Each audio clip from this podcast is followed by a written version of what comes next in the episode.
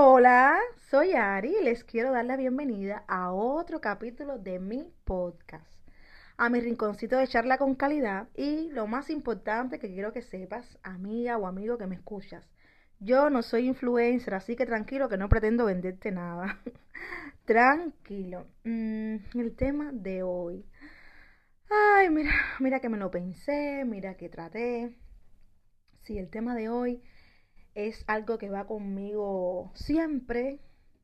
Es uno de los tormentos que tengo en mi cabeza, en mi cerebro, en mi problemática. Es de las cosas que más me agobian. Y sí, yo he, aceptado y le he dado esa, ese beneficio de que me agobie muchas veces.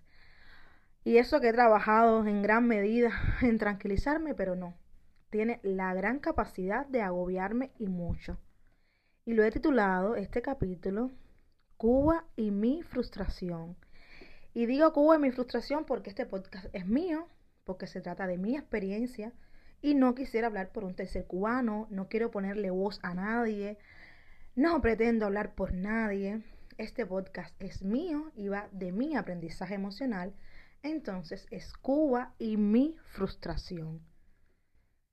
mi isla donde, donde yo nací, donde yo viví 28 años de mi vida.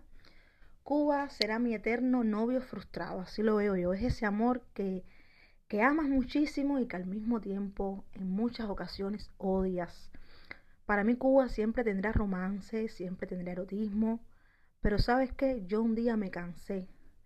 Me cansé sobre todo de, de sobrevalorar esa actitud que yo veía en, en gente que tenía poder de convocatoria, en gente como, por ejemplo, artistas, porque estuve mucho tiempo rodeada de, de este tipo de, de ambiente.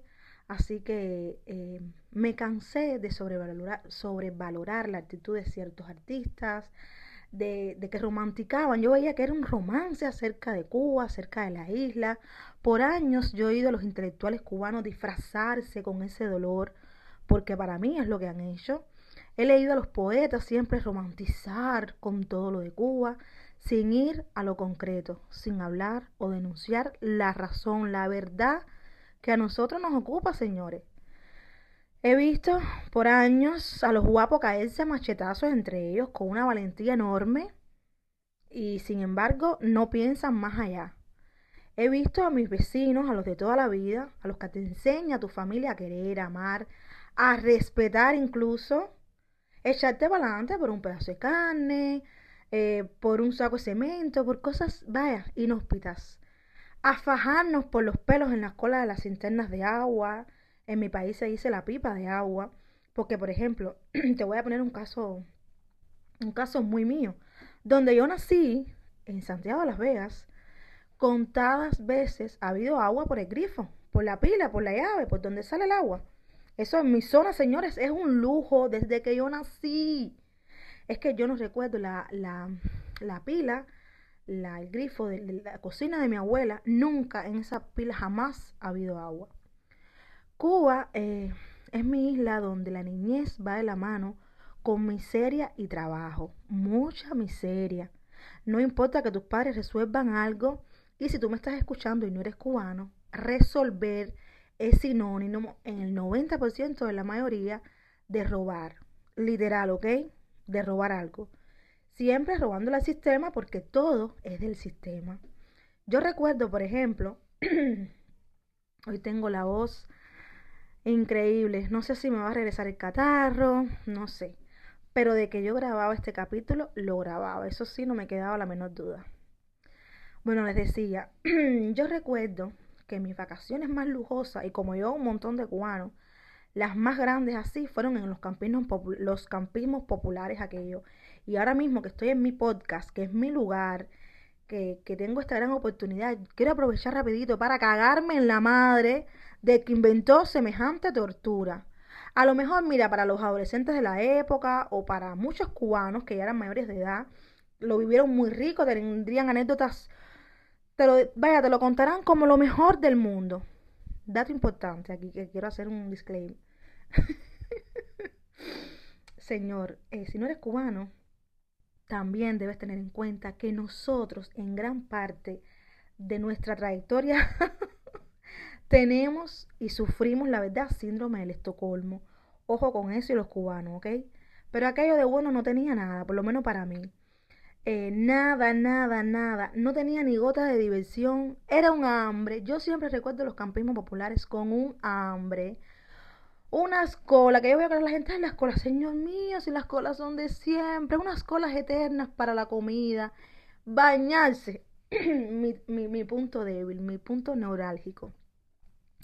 Mira, si tú no eres cubano, tú jamás entenderás dónde y cómo hemos sido capaces de bañarnos nosotros los cubanos por tantos años. Y olvídate del campismo popular. Nuestras casas por años han tenido esos baños destruidos. Yo creo que eso es un trauma que a mí me va a acompañar de por vida. El, mientras yo tenga un hogar con un baño limpio, que funcione, bonito, yo voy a tener, mira, la mitad de la vida garantizada. Eso te lo, te lo aseguro. Porque eso en Cuba, déjame decirte, es un lujo. Eso sí, los cubanos, para mi opinión, a limpios, aseados, no hay que nos gane. En la gran mayoría, siempre hay sus excepciones, ¿no? Pero en la gran mayoría, a limpios y aseados, no hay que nos gane. Yo recuerdo tanto, señores, eh, lo recuerdo bien claro, de hecho, que desde que yo tengo memoria consciente, tú sabes que uno recuerda, yo quise salir de Cuba. Es algo raro porque, porque la mayoría de cubanos crece eh, evoluciona siempre entre un amor tan grande a esa tierra, a ese país, y unas ganas enormes de salir huyendo, siempre de salir. Y por generación, por generación esa sensación uno, siente que, que, va aumentando, aumentando, ya, ya una generación que no quiere ni, ni, ni nacer dentro de Cuba, es la verdad. En mi caso, yo les cuento mi experiencia, en mi caso, yo nací en el año 86, ya se acababa la, la década del 80, es decir, que el mal llamado periodo especial fue mi gran recibimiento a la etapa consciente. Ya las cosas que yo me empiezo a recordar, ya yo estaba en la década del 90, es decir, ya comenzaba a full ese mal llamado periodo especial que también aprovecho, que me encanta siempre recargar que Cuba jamás ha estado bien ni mejor. No, porque aquella época estábamos mejor, no, porque aquella época estábamos un poco, no, nunca, nunca ni en los 80, ni en los 2000. Mira, Cuba, cuando nosotros no hemos sido dependientes absolutos de otro país, hemos estado conviviendo en la casa con el neandertal, o hemos sido nosotros también el neandertal. De hecho, ahora mismo te voy a aclarar algo.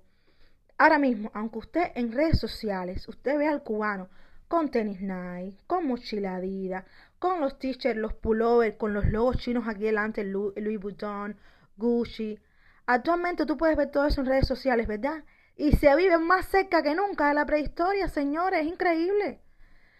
Pero bueno, como siempre digo, como me gusta aclarar, este podcast va de mí, va de mi sensación con Cuba y no me gustaría hablar por nadie, ni por otro cubano. Esto va de mí, de Cuba y mi frustración. Como yo les decía, yo siempre tuve esa sensación de marchar, de irme, eh, yo estaba segura de que fuera de esa isla es que estaba mi vida, fuera de todo aquello. De hecho, yo siempre, siempre dije que en Cuba yo no iba a tener hijos. Le pueden preguntar a mi madre, que la tengo de testigo. Y así mismo fue, mi hijo nació aquí en Estados Unidos. Otro recuerdo grande, grande que yo tengo consciente. Esos días de lluvia, esa lluvia mojada, que la gente la recuerda normalmente el cubano que habla contigo con tanta pasión, con tanta poder, eh, romance, porque el, olor a lluvia mojada, cuando, mira, yo recuerdo esos días que disfruto tanto ahora aquí en mi ciudad de Homestead, en Miami-Dade. Ay, porque tiene un clima tan parecido a Cuba y lo disfruto de una manera, vaya, ahora sí yo lo disfruto. Pero yo recuerdo que en mi casa en Cuba, en casa de mi mamá, yo me sentaba en contente afuera después de aquellos perros aguaceros y yo miraba todo a mi alrededor en aquella cuadra, en aquel barrio, esa humedad que mata las casas en Cuba, que las pone todo mohosa por fuera. Y yo decía, Dios mío, yo no puedo pasarme la vida aquí, yo, mi vida no puede ser aquí adentro. Yo me sentía tan enjaulada, tuve esa sensación siempre. Me sentía tan, pero tan claustrofóbica dentro de Cuba, es increíble. Por ejemplo, otro ejemplo que les quiero poner. En mi caso particular, yo pasé por lo mismo que pasamos el 90% de los cubanos. La típica amistad, la típica amiga, amigo, con el que tú naces y con el que se va y más nunca ves o pasan años para que lo vuelvas a ver. yo pasé el típico novio de la adolescencia que se fue para el norte y ya, te dejó como la novia Pacheco, vestida y sin ir al baile. Yo la verdad lo superé rápido. no sé si es por mi personalidad, pero también pienso que es típico de la edad, lo superé bastante rápido. Pero desde entonces, señores, yo he conocido tantas personas, tantos cubanos, que se han separado por nuestra emigración, por nuestros problemas, amores que más nunca se han vuelto a ver, gente que perdió literal todo contacto, personas que de verdad se amaban y las circunstancias, los problemas de ese sistema. Y cito textualmente porque me lo apunté. ¿Será por la maldita circunstancia del agua por todas partes? ¿Será?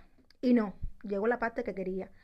No tiene nada que ver ni con el agua, no tiene nada que ver con emigrar, no tiene nada que ver con el país, con Cuba, con la isla, porque el mundo entero, las personas emigran, las personas cambian, las personas viajan, cambian de ciudad, se van de casa de sus padres. Es por culpa de un sistema implantado ya es por culpa de un sistema también en nuestras neuronas. El comunismo nos ha hecho tanto, pero tanto daño. Y digo nos hizo porque la verdad yo trabajo muchísimo en mí para que me abandone totalmente, la verdad. Pero el cubano siempre, siempre tendrá que trabajar mucho en el daño antropológico que nos ha hecho el comunismo. Nos ha matado el cerebro. Bueno, y regresando a mí, a mi situación. Yo salí de Cuba en, eh, en noviembre del 2015. Salí con Albe, mi esposo, destino Ecuador. Aquella era la ruta de moda de, por aquellos lares, de por aquel año. Y un día, les prometo, les haré podcast de mi viaje, si quieren. Por favor, me lo comentan, me lo dejan dicho. haré el podcast del viaje, para que también se rían. Y para que también vean mi experiencia con la cara de otro tipo de cubano. Es increíble. Bueno, yo logré llegar en febrero del 2016 a los Estados Unidos. Tres meses después que yo veo que ahora la gente sale de Cuba y en 15 días, en 20 días está aquí en los Estados Unidos. Yo me demoré tres meses para llegar aquí. En esos momentos de mi vida me quiero referir a esa época, año 2016, yo entrando a los Estados Unidos. En esos momentos, Cuba me estaba abriendo un hueco en el pecho, Señor, era lo que yo sentía. Fue para mí, fue, mira, desgarrador, fue triste, fue muy triste dejarlo todo. Dejas tu corazón por un tiempo, créeme. Esa fue mi sensación durante meses, que yo había dejado mi corazón en Cuba. Si tú llegaste de Cuba hace poco, si tú estás pasando por una situación, por algo similar, créeme, eso pasa. El corazón te regresa al pecho y mejor, créeme. Bueno, estamos hablando de ese momento en concreto, de cuando emigré. Yo la verdad tengo esa sensación que más nunca tú vuelves a ser el mismo ser humano después de tomar esa decisión, después de tú llegar aquí. Es como volver a nacer. Pero esa frustración solo es culpable de la revolución cubana, no de mi país, no de Cuba, no de la isla. Fidel Castro y sus ínfulas de Dios, porque toda la vida se pensó que era Dios en la tierra, y su palabra revolución, lo único que nos hizo fue robarnos, Señor, robarnos literal. Jamás en Cuba ha habido tal revolución, nunca. Revolución, sí, muchísima y en todos los sentidos. A mí me costó muchísimo, muchísimo adaptarme, la verdad. Me costó tanto, me costó mucho entrarle a este país. Todo era tan nuevo para mí, que si tarjeta de crédito, que si el crédito, que si manejar. La sombra de Cuba a mí, en lo particular, me costó muchísimo desapegármela, mucho. Tuve un hijo en este país. Mi hijo nació aquí, gracias a Dios, gracias a mí, a Albert, a mi calidad de cobre. Y de hecho, cuando yo di a luz, les cuento algo. Mi niño estuvo muy grave, mi niño estuvo en emergencia. Nació con algo en el estómago, con mucho líquido amniótico y tal. Mi niño estuvo muy malito, muy grave. Es decir, yo viví en carne propia toda una hospitalización en un hospital americano, en un sistema capitalista y momentos muy amargos, la verdad, mucha soledad yo, pero solo eh, hacían darme cuenta cuánta mentira. Yo recuerdo en el hospital contándole cada detalle a mi familia de Cuba, cuánta mentira nos habían dicho, cuánta falsedad había en todos esos mensajes mediocres en noticiero, donde desde que tú naces te están diciendo que la gente en Estados Unidos se muere, Señor mío, en la puerta de un hospital. Yo recuerdo que a los meses de yo haber dado luz, yo vivía un Pfizer y al, al, correo me llegó un bill, un recibo del costo de mi parto, junto con todos los días de terapia intensiva que tuvo Adrián. Fueron en total un aproximado de 35 mil dólares. Me acuerdo como si fuera hoy. Voy a tomar un poquito de agua, un momentico. sí, más o menos como casi en total 35 mil dólares americanos. Dios mío. Dinero que no tienes que pagar. Por supuesto que tenía seguro médico por mis bajos ingresos. Y también me gustaría aclarar que en ese momento de nuestras vidas, Abbe y yo eh, no teníamos bajos ingresos, es la verdad. Nosotros estábamos en el subsuelo. Si después de bajo de ingresos hay dos niveles más, ahí estábamos Abbe y yo. Es decir, yo había acabado de parir en un país eh, donde estábamos en una situación económica terrible y yo parí con todas las atenciones del primer mundo, todas las atenciones de un primer mundo. La verdad que tener a mi hijo aquí, alejado de mi mamá, alejado de mis tías, de la familia, el tener que afrontar tantos desafíos de la maternidad, solamente Albe y yo, creo que, que sin lugar a duda provocaron en mí muchas malas noches, pero una enorme conciencia, señores. Yo eh, transformó mi vida, transformó mi vida, hacerme responsable, tomar las riendas de mis problemas, de mis desafíos, porque Cuba también me había quitado eso. Me di cuenta que Cuba me había quitado un poco de, de, de esa responsabilidad. Ese sistema totalitario, ese mal gobierno en Cuba te implanta una especie de gen donde tú no eres capaz de responsabilizarte de tu situación. En ese sistema te educan eh, totalmente dependiente siempre. Aparentemente, es una de las cosas que más me molestan, aparentemente tú eres dependiente del gobierno, todo te lo da el gobierno. Pero el trasfondo de todo eso es que a, ti quien te, quien te puede mantener es un familiar en el extranjero. Y si no te mantiene familiar en el extranjero, créeme que la pasas negra. Negra. Mi desprecio eh, por ciertas y determinadas líneas de la educación en Cuba fueron cada vez más decepcionantes, asqueantes. Yo la verdad con la educación de Cuba puedo debatir dos mil podcasts. Tengo muchísimas cosas malas y feas que ver. Hasta que llegó mi momento, el momento que todo cubano añora, les estoy contando de mi experiencia. Llegó el momento después de, de tanto tiempo regresar regresar a esa isla, regresar a ver a mi familia. Yo regresé con mi niño de seis meses. Hicimos un bautizo católico con el que yo siempre soñé porque fue lo que a mí me educaron y era lo que yo quería para mi hijo. Eh, Súper lindo, nos quedó emocionante. Es uno de, de los mejores recuerdos que guardo del viaje. Fue algo muy lindo y todo lo demás un fracaso. Mira, yo recuerdo, les voy a contar tal cual fue que en el avión, eh, cuando el avión aterriza, yo eché mi lagrimita, yo estaba ya un poquito aguadita, por decirte. Entonces, estaba emocionada, yo iba a ver a mi familia, sabía que iba a estar mis padres afuera esperándome, mis tías. Y cuando a mí me tocó caminar por aquel pasillo, una oscuridad, un techo en ruina, y yo le vi la cara, la actitud a aquellos trabajadores del aeropuerto José Martí de Cuba, de La Habana. Yo recuerdo muy bien, yo me sequé mis lágrimas de manera discreta, por supuesto, y yo pensé para mis adentros, yo dije, más nunca lloro por Cuba, más nunca lloro. Cuba siempre me va a doler, pero llorar, más nunca lloro. Eso sí tengo que decir, el abrazo de mi mamá, el abrazo de mis tías, el abrazo de mi padre, de mi hermano, de los mayores regalos que me, que me he hecho a mí misma como ser humano muchos años.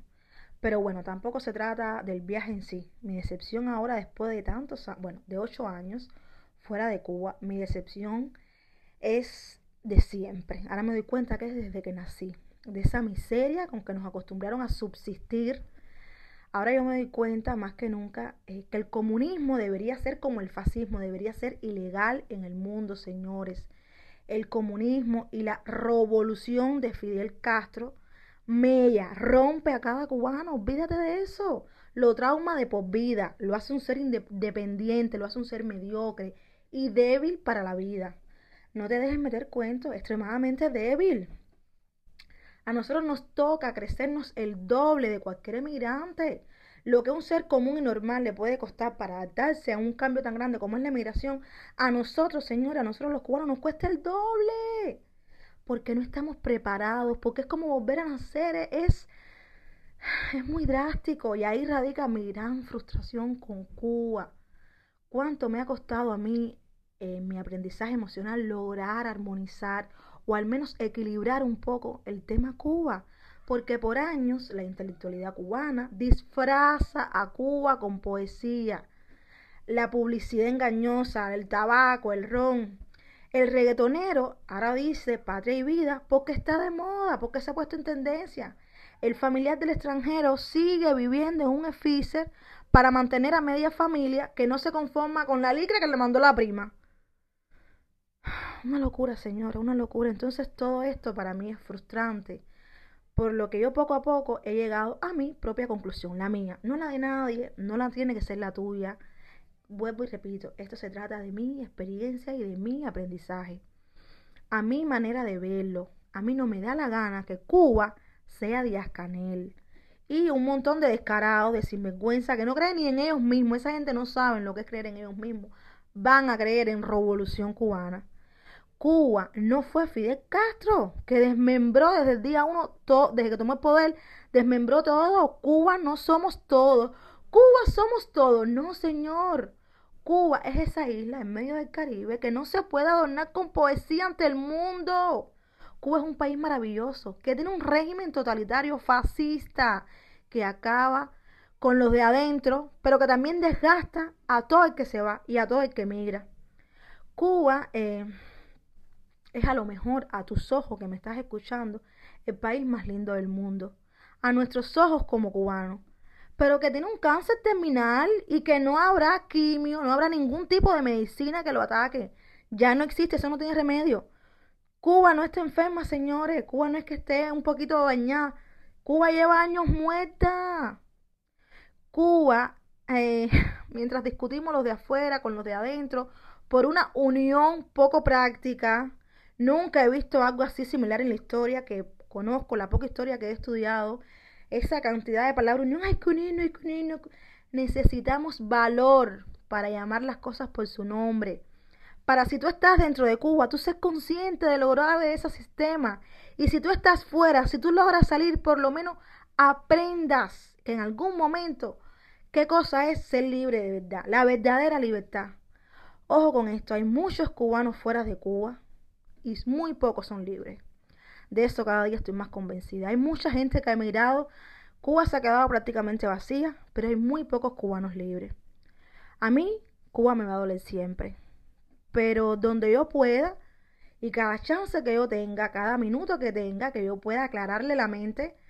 Yo, por ejemplo, les cuento mi anécdota. Yo, hasta hace muy poco tiempo, yo era mesera de un restaurante. Por años yo trabajé como mesera. Y todo el que trabajó conmigo lo sabe. Si yo veía a un nicaragüense, a un hondureño, a un venezolano, a un chileno, el que yo viese, yo le advertía de las cosas que pasaban en Cuba. Y esa es mi manera, porque no me da la gana que pongan a Cuba de manera tan poética. ¡Ay, Cuba! ¡No!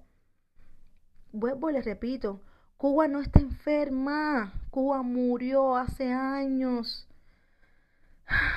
Se nos acabó. Y si no hay un cambio radical, no, no, no hay manera que subsista, es imposible.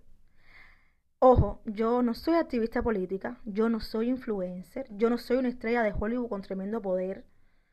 Pero como tú que me escuchas, que estás oyendo este podcast, yo tengo voz. Yo tengo mi voz, yo tengo mi propia opinión, mi opinión propia, mis propias conclusiones y yo denuncio constantemente que en Cuba hay un Estado fallido, y lo más importante, en Cuba hay una dictadura. Ay, Cuba, Cuba siempre será mi frustración. Te invito a que me sigas en mis redes sociales, El Balón, escríbeme por ahí, déjame dicho que te gustaría conocer acerca de mi aprendizaje emocional. Ojo, yo no soy especialista, yo no pretendo serlo, yo no te voy a cambiar la vida ni a vender nada, tranquilo. Solo quiero que a través de mi podcast tú te sientas reflejado, reflejada, a que solos podemos tener un aprendizaje emocional que con el tiempo va cambiando, va evolucionando. Hay puntos y valores que no se tocan, pero es en mi caso. otros que constantemente se transforman, pero en la búsqueda y en el equilibrio del bienestar emocional es algo que nos debe acompañar de por vida. Es un viaje sin regreso a nuestra mejor versión como un ser humano. Con todo gusto ya me despido hoy. Espero que te sumes a escuchar un poquitico de mis cosas, de mis teorías, de mi locura y a levantarte un poquitico ese ánimo que tanta falta que nos hace. Soy Ari y este es mi podcast.